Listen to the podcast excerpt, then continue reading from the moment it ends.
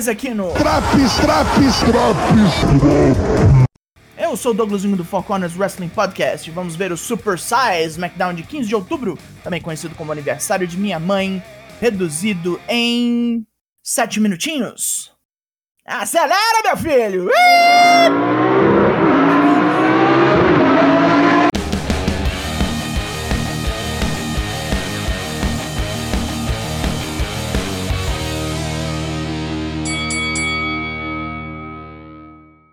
meio a vários recaps, vem Ed começar o programa em Ontário, no Canadá. O Louro senta-se no ringue para desabafar, pois ele subestimou Seth Rollins e reconhece que ele talvez seja o único ao compartilhar a obsessão que ele tem de ser o melhor. Por mais puto que ele tenha ficado por Rollins invadir sua casa, é algo que ele também teria feito. Ameaçar famílias está no manual de Ed, que lembra a ocasião onde deu uma bifa no pai de John Cena Ed finalmente admite que Rollins não é uma versão mais fraca do Rated R Superstar, e é por isso que tudo isso deve acabar, para que as famílias dos dois não sejam mais envolvidas. Ele poderia muito bem atacar Becky Lynch para pagar sangue com sangue, mas prefere levar isso para a cela infernal, onde vai arrancar um pedaço da alma de Rollins e deixar lá uma cicatriz que nunca será curada. Com mais recaps do King of the Ring até o momento, Finn Balor declara que hoje vai calar a boca de Sami Zayn e silenciar o único som que o militante de Araki respeita. Luta 1: Finn Balor vs Sami Zayn. Lutinha explosiva para começar, onde Zayn dá bastante resistência para o Prince, convertendo um Eye of the Hurricane num Blue Thunder Bomb que Jesus! Balor eventualmente faz o corre e destroça Zayn com o Sling Blade e os seus já patenteados Shotgun Drop Kicks, mas o coup de gras erra Zayn tenta um roll-up safado, mas Balor escapa, amacia mais o couro do canadense e finalmente termina este combate com seu golpe de misericórdia. Vários video packages aparecem durante o programa para apresentar e reapresentar o novo elenco do SmackDown, que faz sua estreia semana que vem, depois do Super Arábia. Temos Drew McIntyre, Sheamus, a facção Hit Row, o New Day e Charlotte Flair. Naomi sai para lutar de guia nova. Sonya Deville aparece ainda vestindo seu terninho para avisar que a brilhosa não prestou atenção nos detalhes. Luta 2. Naomi versus Shayna Baszler e Sonya Deville. Handicap Match. O óbvio acontece aqui. E Naomi é derrotada pelos números, mas não antes de reagir e bater um bom tanto em Shayna. Sonya evade o BO e só volta pro ringue depois que Shayna enforca Naomi com o Kirifu da Clutch. Sasha Banks vem fazendo um hype para a luta de hoje. Ela vai matar Becky Lynch, assim como capotou Bianca Belair. E no Crown Jewel vai corrigir o erro que qualquer uma das duas terem sido campeãs. Seth Rollins vem ao ringue para responder Edge, finalmente satisfeito com o reconhecimento. Rollins passou a perna no oportunista supremo e vai entrar na cela com vantagens psicológicas e físicas. Já que depois do estrago no pescoço, Edge não pode estar 100% recuperado. Mas a maior vantagem é que Rollins já conhece a cela infernal muito bem. Ele é o que é hoje, por ter lutado lá. E na quinta-feira, a guerra dos dois acaba. Não é difícil levar a sério uma promo feita pelo Zé do Terninho de Arlequina, né?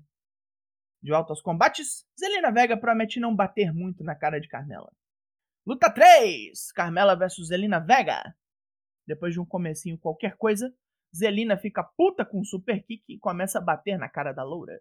Carmela corre para buscar sua máscara, mas Liv Morgan vem e rouba o prop de A Pele em que habito, correndo pelo ringside com ela. Neste vacilo, Zelena mete um roll-up. E é isso.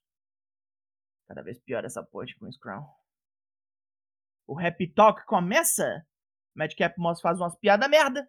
E graças a Deus, mais uma porcaria do Baron Corbin é interrompida por Shinsuke Nakamura e Rick Boogs. Boogs ainda toca na guitarra o tema dos Street Profits, que chegam para lutar. Luta 4! Street Profits versus The Usos. Street Fight pelos títulos de tag. Porradaria 100% aqui, ninguém se preocupa nem em fazer tag e o armamento come. Mas é porradaria boa, eu te prometo. O problema é o final, onde ninguém esperava que os Usos perdessem, e depois de um monte de Usos Splashes, Angelo Dawkins é derrubado. Becky Lynch lembra ao público hoje de que faz três anos que ela não perde limpo que sua carreira deu uma virada foda e que ela bateu recordes em ter um filho e voltar a lutar e ganhar um título até. Hoje não será diferente. Quinta-feira isto não mudará. Bianca Belair desce ao ringside para participar dos comentários, porque logicamente haverá putaria aqui. Luta 5: Becky Lynch vs Sasha Banks. Como profissionais que são, Becky e Sasha entregaram uma luta muito melhor do que o horário normalmente permite, com várias coisas novas no arsenal da irlandesa. Nenhuma das duas consegue um movimento decisivo e a coisa espirra para o ringside, onde Bianca Belair é atingida por um socão de Becky. A transuda demora a levantar, mas quando o faz é decisivo, pois ao tentar chicotear Becky, a distrai tempo bastante para Sasha meter um backstabber. Três anos sem perder se foram assim. Chamou a derrota, amorzinho. É hora de assinar contratos, porque tem dado certão isso aí ultimamente. Brock Lesnar ainda está aqui, vestido como um fugitivo de Seattle. Roman Reigns e Paul Heyman chegam para o evento, onde o samuano evita sentar-se à mesa. Adam Pearce entrega o contrato a Roman, que analisa o papel minuciosamente ao lado de seu sábio careca. Brock pega o contrato para assinar e o faz imediatamente. Roman xinga a besta de besta, pois nem leu.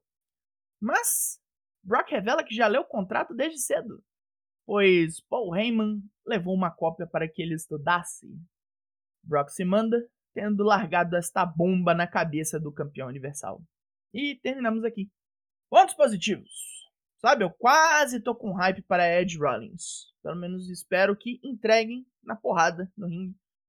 Bella vs Zayn foi muito bom. Na Street Fight evitou farofadas e Sasha vs Becky também foi bom, principalmente porque não cagou muito no final. E o Brock só largando uma retada no ego do Roman tá indo bem demais. A ansiedade para ver qual é o fim do Heyman nisso tudo é bem grande. Pontos negativos. Corbin apareceu. O Queen's Crown continua uma pirada foda. E deu uma barriga lascada no meio do programa. E essa meia hora extra foi lero lero puro. Vamos comigo. SmackDown dessa semana leva um 5 de 10. E passou em alta velocidade esse Draps. Agora o Four Corners tem duas lives extras para você, na segunda e na sexta, às 9, para ajudar você a tolerar e superar o e SmackDown. Nossas costumeiras lives terça e quinta continuam sempre às 8. Eu sou o Douglas Jung, nós somos o Four Corners Wrestling Podcast e eu volto na semana que vem. Logo mais tem mais e até! Engatou? Yeah, that makes sense.